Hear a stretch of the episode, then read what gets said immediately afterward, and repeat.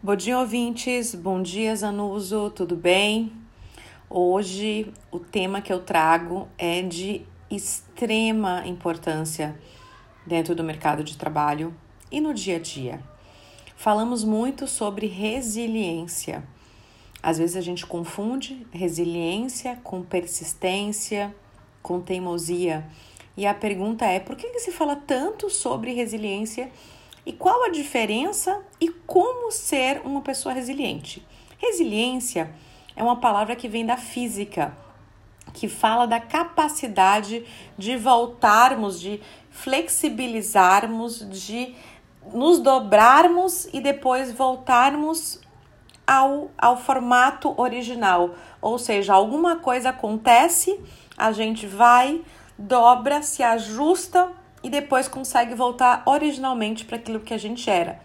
O que, que significa isso? Muitas vezes a gente passa por momentos de pressão, momentos de dificuldades, momentos complexos e a gente consegue de alguma forma se adaptar, como se a gente se moldasse, mas a gente voltasse em algum momento ao, à forma que a gente era anteriormente. Isso é resiliência.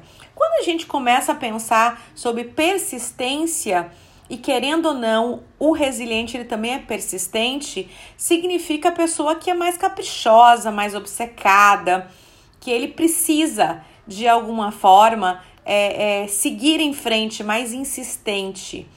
E aí, quando a gente fala sobre teimosos, teimosias, aí a gente pensa aqui em pessoas que são mais difíceis de mudarem de opinião, mesmo se estiverem errados. Ou seja, a teimosia vem como algo para que a gente pare para refletir.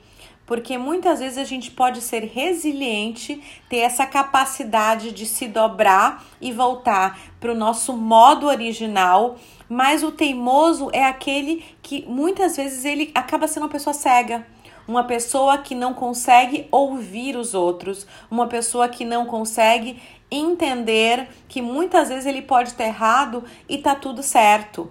Então, o persistente, por outro lado, ele é alguém que é mais constante e firme.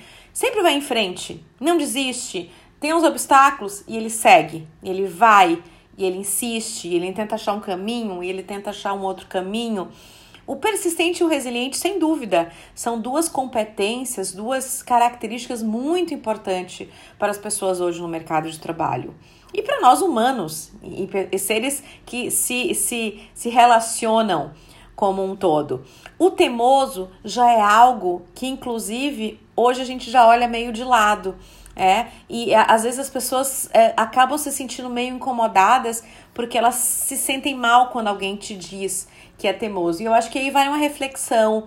É, pode até que você se entenda que é um teimoso, que isso é persistência, mas a grande questão aqui vem a flexibilidade, a capacidade de mudar de ideia. O, o, o, teimoso ele precisa flexibilizar, ele precisa aceitar conselhos, ele precisa olhar para o lado. O teimoso ele não consegue fazer isso. Ele não consegue olhar para o lado, ele não consegue perceber as outras coisas que estão acontecendo e ele acaba sendo uma pessoa excluída do grupo. Então, precisamos cuidar para não nos tornarmos, com essa história da resiliência, pessoas teimosas. Então, hum, falando um pouquinho mais sobre resiliência e sobre persistência. Sim, a persistência, a resiliência acaba sendo uma característica que faz a gente suportar mais esses momentos difíceis que a gente está passando. Ou seja, pessoas resilientes e de alguma forma resistentes, desculpa, persistentes, elas são pessoas que nesse processo de pandemia estão conseguindo se movimentar. Quem não tem resiliência provavelmente se afundou.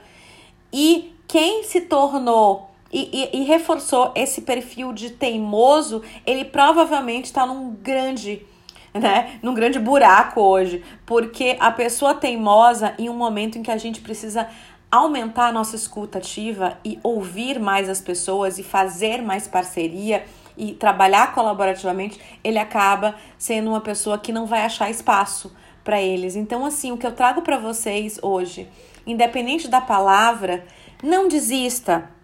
Apesar das dificuldades. Siga em frente, ache uma forma de se tornar mais flexível, mais resiliente, mais persistente. Cuide para simplesmente não se tornar uma pessoa teimosa e uma pessoa que vai em algum momento ser excluído do meio por não ser uma pessoa tão receptiva. Espero ter contribuído para vocês. Meu nome é Cristina Dantas, eu sou consultora na área de desenvolvimento humano e especialista em carreira. Um, meu Instagram e meu Facebook é cristinadantas.oficial e o meu LinkedIn Cristina Dantas. Espero encontrar vocês aqui na semana que vem. Obrigado e um ótimo dia.